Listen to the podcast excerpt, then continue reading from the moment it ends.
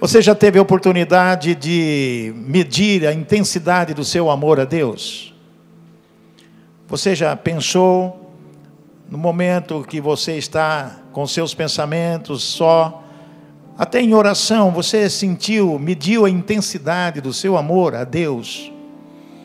Você sente a presença de Deus quando você ora, quando você busca?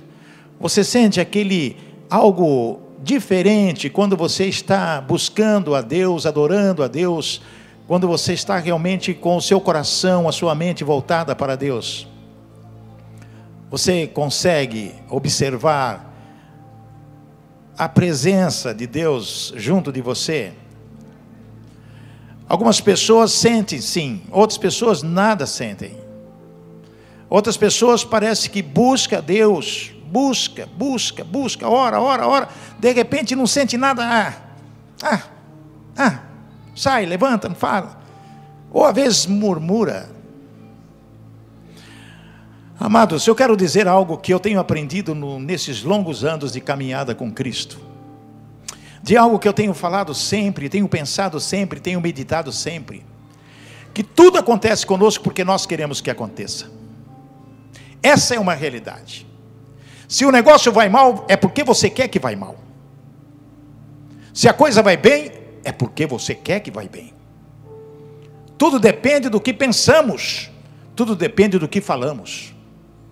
Às vezes nós abençoamos a nossa vida e às vezes nós amaldiçoamos a nossa vida. Às vezes o nosso pensamento é tão podre que acaba contaminando a nossa vida. E você, quando tem um pensamento ruim, você acaba falando e, ao falar, começa a praticar. E quando você pensa mal, fala mal, pratica mal, você destrói a sua vida, da sua família, os seus negócios, tudo. Jesus nos deu um exemplo muito fantástico. Certa vez, passeando a caminho de Jericó com seus discípulos, tinha uma figueira. Uma linda figueira. Todo mundo conhece figueira, tem aqueles troncos imensos, todas aquelas folhagens. E aquela figueira não tinha frutos. E Jesus amaldiçoou aquela figueira. Veja bem, o propósito de Deus, para exemplo aos seus discípulos e para nós também. Jesus amaldiçoou aquela figueira. Passado algum tempo, eles passavam pelo mesmo caminho e Pedro olhou e viu a figueira. Senhor, aquela figueira que tu amaldiçoaste secou. E olha só o que Jesus respondeu para ele, para os seus discípulos. Você pode abrir sua Bíblia em Marcos, no capítulo 11, e versículo 22 de Marcos. Mestre, vê, a figueira que amaldiçoaste secou. Respondeu Jesus no versículo 22, 11, 22. Tenham fé em Deus Primeira palavra que Jesus disse quando Pedro disse: Olha, a figueira secou. Jesus disse o que? Tenham fé em Deus. Tenham fé em Deus. Semana passada nós falamos da fé. Tenham fé em Deus. Preste atenção na sequência do texto que Jesus disse: Eu asseguro que se alguém disser a este monte, Levante-se e atire-se no mar, e não duvidar em seu coração, mas crer que acontecerá o que diz assim lhe será feito. Jesus está falando do monte, podemos colocar esse monte como figuração, monte de problemas que nós temos, dívidas, relacionamentos, saúde. Se você disser a este monte, levanta-te e atira ao mar, palavra, palavra, palavra, levanta-se problema, levanta-se dívida, sai de mim dívida, sai de mim problema, sai de mim mau espírito, sai de mim dor, sai de mim coisas ruins, em nome de Jesus sai, lança-te no mar. E diz ainda: não duvidar no seu coração, a dúvida.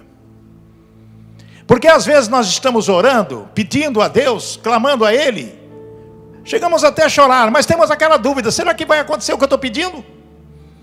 Será que Deus está me ouvindo? Será que algo vai acontecer comigo? Dúvida. Dúvida é o diabo. Mas crer que acontecerá o que diz, assim lhe será feito. Crer que vai acontecer é tomar posse daquilo que você está ouvindo, falando e sentindo a presença de Deus na sua vida. Palavra lançada de bênção atrai bênção, não tem dúvida no coração, mas tem um porém. Olha o que ele diz aqui na sequência. Mas creio que acontecerá o que diz, assim lhe será feito. 24. Portanto, eu digo: tudo o que vocês pedirem em oração, creiam que já o receberam e assim sucederá. Amados, presta atenção na palavra, é Jesus falando. Ele está dizendo: Eu lhe digo, tudo o que vocês pedirem em oração, tudo que vocês pedirem em oração, não está falando coisinha, não, está falando tudo, tudo que vocês pedirem em oração, creiam que já receberam, é tomar posse dessa bênção, e assim lhe sucederá. Amados, está claro, quem crê em Jesus Cristo, na Sua palavra, diga amém. amém. Glória a Deus, aleluia. Tudo que pedirem em oração, creiam que acontecerá e vai suceder. Então, quando você ora, você se derrama diante de Deus, creia realmente que Ele vai fazer aquilo que você pede. Mas tem também algo que nós temos que fazer. Ele diz na sequência, no versículo seguinte: 25: E quando estiverem orando, se tiver alguma coisa contra alguém, perdoem, perdoem-no, para que também o Pai Celestial perdoe os seus pecados. Mas se vocês não perdoarem, também o seu Pai que está nos céus não perdoará os seus pecados. É condicional, quando você ora, você tem que ter um coração perdoador, perdoar as pessoas que te ofenderam, perdoar as pessoas que talvez te magoaram, perdoar as pessoas que talvez estejam equivocadas a seu respeito. Você tem que ter um coração perdoador, porque Deus perdoará os seus pecados, porque nós somos pecadores, nós pisamos na bola, nós erramos. Então nós precisamos estar diante de Deus limpos, puros. Somos pecadores, sim, mas peça perdão para Deus. Se tem alguma pessoa a quem você Talvez a esposa, o marido, o filho, o amigo, aquele que trabalha com você, pessoas que você conhece que você precisa perdoar, mas ele que me ofendeu, eu vou perdoar sim. Jesus disse: se tiver qualquer questão com a pessoa, você vai lá e se acerta com ela. Se acerta com ela. As coisas têm que ser claras diante de Deus, para que você possa estar limpo, e quando você orar ao Senhor, Deus vai conceder os desejos do seu coração. Amém, irmãos? Este é o momento mais importante que você tem na sua vida, quando você tem a oportunidade aqui no santuário de chegar perto de Deus, chegar diante dele e abrir teu coração e dizer: Senhor, quem sou eu para estar diante do Senhor? Eu não sou absolutamente nada, mas pelo sacrifício de Jesus Cristo na cruz do Calvário, que rompeu aquele véu, eu tenho acesso direto ao Senhor. Aqui está o meu coração, eu quero mudar. Eu quero ter um procedimento, eu quero falar as coisas que abençoa. Que a minha boca seja uma boca que edifica, que abençoa as pessoas. Que eu não possa ter na minha boca palavras torpes, palavras que machucam, palavras que amaldiçoam. Para que você possa ter o quê? O coração voltado para Deus, agradar a Deus, para Ele conceder aquilo que você tanto deseja. Amém, irmãos? Pai eterno, como Tu és maravilhoso, Senhor. Eu sinto a presença do Senhor essa noite aqui. Amém. Às vezes as pessoas estão vivendo de uma maneira tão dissimulada. Às vezes as pessoas vivem de uma maneira, uma maneira assim, como se ah, deixa do jeito que está, para ver como é que fica. As pessoas estão completamente desmotivadas até com as coisas de Deus. Jesus mesmo disse que o, um certo tempo o, o amor das pessoas esfriaria. Amados, isso é uma verdade. O amor de muitas pessoas estão esfriando. As pessoas não estão buscando. Às vezes vão numa festa e lá naquela festa, onde tem milhares de pessoas, 15 mil, 20 mil pessoas, se derramando em lágrimas para ver Luan Santana cantando, para ver Jorge Mateus cantando, para ver outros cantores cantando, que cantando e as pessoas chorando, chorando e o celular indo embora. E o celular indo embora. A pessoa pulando, pulando. Ai, Luan. Ai, Jorge Mateus. Ai, Bruno Marrone. Ai, o celular indo embora. E o celular indo embora. E depois vem aquela choradeira. E depois vem aquela lamúria. Vão na polícia. Perdi dois mil reais, meu iPhone 6. Gastei 60 de ingresso. O sanduíche estava caro, a pipoca estava caro, o refrigerante estava caro e foi embora meu celular. Gastei aí 3, 4 mil reais de prejuízo. Para quê? Para ver artistas do mundo, prazeres do mundo e para vir adorar a Deus quem vem. Para vir cultuar a Deus quem vem para se derramar diante de Deus neste mundo tão tribulado, atribulado que estamos vivendo, estamos vendo tanta coisa terrível acontecendo e vai acontecer mais ainda. Que as pessoas ficam apavoradas, meu Deus, o que, que é isso? É isso mesmo. E vem coisa pior por aí, porque está na Bíblia. Eu quero morrer. Eu não vou suportar. Eu não vou suportar tanta coisa que eu estou vendo acontecer. Dívida em cima de dívida, briga em cima de briga, saúde debilitada, todo mundo quer me passar a perna, meu emprego está indo embora, milhares de pessoas sendo demitidas a cada dia, milhares de trabalhadores sendo demitidos a cada dia, famílias completamente desesperadas, chegando o Natal, não vai ter comida, não vai ter como pagar as coisas, eu quero morrer. Tem muitas pessoas que pensam que morrendo é a solução para resolver os seus problemas. Mas a pessoa morre e fica a família, fica a esposa, fica os filhos, fica as dívidas. Quem vai pagar as dívidas? Dele não vai porque ele morreu, mas a família vai. Que bela roba. Grande pensamento. Mas a morte pode chegar a qualquer momento. Às vezes nós estamos bem e de repente acontece alguma coisa, uma parada cardíaca, alguma coisa e um acidente. Nós estamos preparados para morrer? Você está preparado para morrer? Quem tem medo da morte?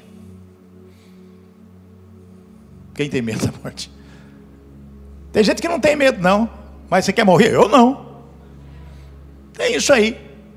Quem tem medo da morte? Todo mundo tem medo da morte. Pode estar pior que, que, que, esteja a vida, a pessoa, quando fala em morrer, dá um piripaque, a pessoa já fica com medo. Porque a pessoa fala que quer morrer quando está bem de saúde, está complicada a vida, mas ela fala, eu quero morrer. Mas quando a pessoa tem um piripaque, ela não quer morrer. Chama o médico, chama o SAMU, me leva para o hospital, ajuda aí. Quando a pessoa está acidentada, não sei se vocês já viram pessoas acidentadas, estropiadas de um acidente de, de, de trânsito. Primeira coisa que fala para os bombeiros, o bombeiro me contou: não me deixa morrer.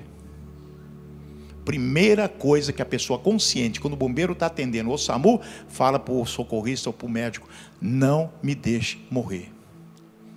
Segura na mão do médico, como se estivesse segurando a vida.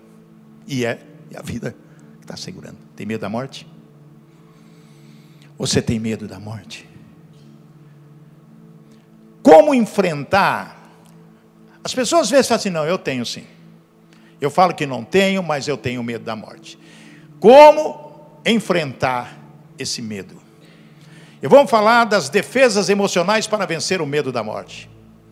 Defesas emocionais para vencer o medo da morte. Porque nós não podemos, não devemos ter medo da morte porque ela vai acontecer de um jeito ou do outro. Se você ficar com medo, o que, que nós falamos? Tudo aquilo que pensamos, aquilo que falamos, pode nos acontecer. Não acabamos de falar isso? Nós não podemos ter medo da morte. Nós não podemos ter medo da morte, mas nós temos que saber essas defesas emocionais para vencer o medo da morte. Primeira defesa: Presta atenção. Rejeite aconselhamento espiritual de qualquer um que não fale de acordo com a palavra de Deus. Tem muitos conselheiros aí, conselheiros que falam coisas Você vai morrer, vai para um plano especial. Você vai morrer, vai fazer isso. Cuidado com o aconselhamento de qualquer um que não fale de acordo com a palavra de Deus. Quando você morre, cessa os seus pensamentos, você vai para o pó. Seu espírito, aquele fôlego de vida, volta para Deus. E a ressurreição só pertence a Ele. Não existe nenhuma alminha que fica batendo asinha e nem perturbando as pessoas aí. É só ler a Bíblia, que depois nós vamos falar sobre isso. Segundo ponto, evite qualquer forma de ocultismo. As pessoas às vezes consultam cartomantes para saber o futuro, os adivinhos. Consulta as pessoas que fazem coisas espirituais, consulta mortos e vão procurar essas coisas para realmente ter uma uma solução para os seus problemas. Será que eu consigo falar com a minha mãe que morreu em 1910? Eu queria tanto falar com a minha mãe, estou com saudade dela, morreu faz 100 anos. Você consigo falar com meu marido que morreu faz cinco meses? Eu consigo falar com meu filho? Consigo falar com a minha amiga? Consigo consultar mortos. Sabe o que diz a palavra? Abre sua Bíblia em Isaías capítulo 8. Isaías capítulo 8. Veja bem o que o profeta fala, que é a boca de Deus. Presta atenção, capítulo 8 de Isaías, versículo 19 e o versículo 20. Quando disserem a vocês, procurem um médium ou alguém que consulte os espíritos e murmure encantamentos, pois todos recorrem a seus deuses e aos mortos em favor dos vivos. Meu Deus do céu, preste atenção no que diz a palavra do Senhor. Quando disserem vocês, procurem um médium ou alguém que consulte os espíritos e murmure encantamentos, pois todos recorrem aos seus deuses e aos mortos em favor dos vivos, respondam: a lei e os mandamentos, se eles não falarem conforme essa palavra, vocês jamais verão a luz. Vai para o inferno porque não vão falar nunca a respeito da luz, nem tampouco vai dar a você o conselho que você merece, que você precisa saber, porque só Deus sabe o futuro. Só Deus sabe o futuro. Cuidado com esse tipo de pessoas. Cuidado porque existem muitos falsos profetas, pessoas que falam coisas que não é de Deus e acaba confundindo a mente dos cristãos, leva você a cometer coisas erradas. O terceiro, a terceira defesa. Seja cauteloso com planos ou relacionamentos que Deus não ordenou. Amados, relacionamentos, planos, pessoas que fazem planos de coisas que podem complicar a sua vida e relacionamentos que possam prejudicar você. Você tem que falar com pessoas que edificam a sua vida. Você tem que ter relacionamento com pessoas de boas companhias, de boa família, pessoas que possam edificar a sua vida, que podem educar você, que podem trazer benefício para você. Porque hoje, às vezes, você encontra no dia a dia pessoas que vêm falando besteira, fofocas, coisas terríveis. E às vezes não é conversa de tete a tete, de bigode a bigode, de olho no olho, não, é o WhatsApp. Que grupo você participa de WhatsApp? Que grupo você participa do WhatsApp? Grupo de pessoas que são do mundo e que só colocam besteira? Você deleta, você apaga, você convive com pessoas que falam besteira todo dia no grupo que você está lá, porque algum amigo colocou. Existem grupos de relacionamentos no trabalho, amizade, família, uma série de grupos. Qual é o grupo com que você participa? Só sai coisa boa? Ou você de vez em quando vê uma piada interessante, você compartilha com as outras pessoas. Ah, mas não é uma maldade. Tudo que não é de Deus, tudo que não é para edificar, é do diabo. Amados, tudo que é do diabo é aquilo que não está na palavra de Deus, que Deus não ordenou. Seja cauteloso com os planos ou relacionamento que Deus não ordenou. O que, que você tem que trazer no seu celular? Somente coisas boas e edificantes. Quais são as pessoas que fazem parte do seu relacionamento, dos grupos que você faz parte, que edifica? No meu celular, Só tem grupos, mensagens diárias, pastores do MS, líderes da rede do amor, rede do amor, meditação diária. E grupos da, da equipe de trabalho, que ali só fala de trabalho. E mensagens que edificam. Alguém recebe mensagem diária minha aqui ou não? Tem alguém que recebe? Muito bem. Tem muitas pessoas que fazem parte da quarta, recebem. Quem quiser receber as nossas mensagens, coloca no papelzinho o seu número de celular, o seu nome e endereço, que todas as madrugadas vocês vão receber nossas mensagens. Seja cauteloso com planos e relacionamentos que Deus não ordenou. Amados, agora vamos prestar atenção. Você tem que abrir sua Bíblia em Isaías 25, versículo 4. Presta atenção no que diz a palavra ainda, Isaías, versículo 4. Isaías 25, versículo 4. Tem sido refúgio para os pobres, refúgio para os necessitados em sua aflição, abrigo contra a tempestade e sombra contra o calor, quando o sopro dos cruéis é como tempestade contra um muro. Amados, Isaías 25, 4 está falando de três pontos importantes aí nesse texto que vocês estão vendo tem sido refúgio para os pobres, refúgio para os necessitados em sua aflição, abrigo contra a tempestade, sombra contra o calor, quando o sopro dos cruéis é como tempestade contra o muro. Está falando de quem? De Deus. Significa o quê? Primeiro ponto, que Deus é o nosso. Hã? Deus é a fortaleza para os seus, Deus é o nosso refúgio, Deus é a fortaleza. Amados, presta atenção. A palavra está nos dizendo que Deus é fortaleza. Deus está te protegendo. O que é uma fortaleza? É um muro. Você está em volta de uma fortaleza, de um muro. Deus é o que também no versículo seguinte, no, no meio do versículo, diz algo interessante no número 2: Ele é o seu refúgio na tempestade. Alguém já enfrentou uma tempestade? Alguém já viu algo acontecer? Uma tempestade com trovão, furacão, etc. Você tem que buscar abrigo então, quando você estiver atravessando qualquer tipo de tempestade, qualquer situação, Deus é o teu refúgio. Amém, irmãos? Diga: Deus é o meu refúgio. Não temerei nada. Ele é uma sombra contra o calor. Uma sombra contra o calor.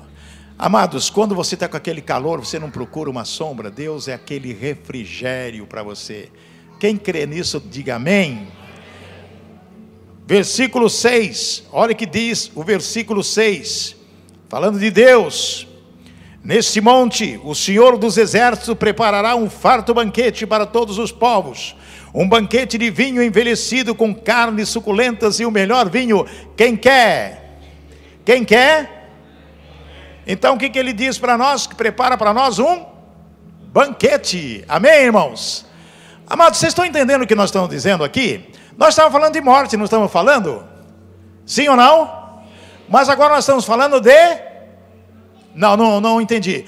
Nós estamos falando agora de vida vida. Nós não estamos falando de morte, nós estamos falando de vida. Nós estamos aprendendo a vencer qualquer tipo de medo contra a morte com vida que Deus nos dá. Ele nos prepara um banquete para nós. Vamos ver o versículo 8 agora. Isaías 25, versículo 8: Destruirá a morte para sempre. O soberano Senhor enxugará as lágrimas de todo o rosto e retirará de toda a terra a zombaria do seu povo, foi o Senhor que disse amém. O que, que ele faz conosco? Hã? Dá vitória sobre a morte. Ele dá vitória sobre a morte. Por que, que eu vou ter medo da morte? Se Deus é vida, se Deus é amor, Ele dá vitória sobre a morte. Sabe o que mais Ele faz? O que, que Ele faz ainda? Ele enxuga todas as lágrimas. Quem tem chorado? Quem tem derramado? Quem tem buscado em choro, em clamor, em pranto o nosso Deus? Ele enxugará todas as lágrimas, todas as lágrimas, seja qual for, porque Ele é Deus, Ele vai acabar com a morte, Ele vai liquidar com tudo isso, vai nos dar uma vida eterna. E Ele também faz o que? Ele tira a injúria e a vergonha. Amém, irmãos? Quantas vezes nós estamos envergonhados, injuriados, por tantas coisas ruins que têm nos acontecido, tantas coisas que têm nos perturbado no nosso dia a dia, nos deixando até desfalecidos, mas Deus vai tirar essa injúria. Injuriarem você, caluniarem você, difamarem você. Você às vezes é xingado, a pessoa não entende o seu sofrimento, as suas dificuldades, e você é xingado, você é injuriado, você é caluniado, você é difamado. Deus vai cuidar dessas pessoas a vergonha que você passa às vezes, Deus vai tirar isso da sua vida. Amém, irmãos? Glória a Deus, aleluia. Veja só o versículo 9. O versículo 9, ele diz: Naquele dia dirão: Esse é o nosso Deus, não confiamos nele e ele nos salvou. Nós confiamos nele e ele nos salvou. Este é o Senhor, nós confiamos neles, o temos e alegremos-nos, pois ele nos salvou. É o nosso Deus que é o nosso Salvador seguro. Amém? Temos confiança nele? Sim ou não? E além de ser o Salvador seguro, ele é também o doador da alegria. Vou ter medo da morte com um Deus desse? Comigo? Não. Mesmo que eu morra, pode até acontecer, eu sei que um dia vou estar de volta na ressurreição, amém? Porque Ele enxugará todas as lágrimas.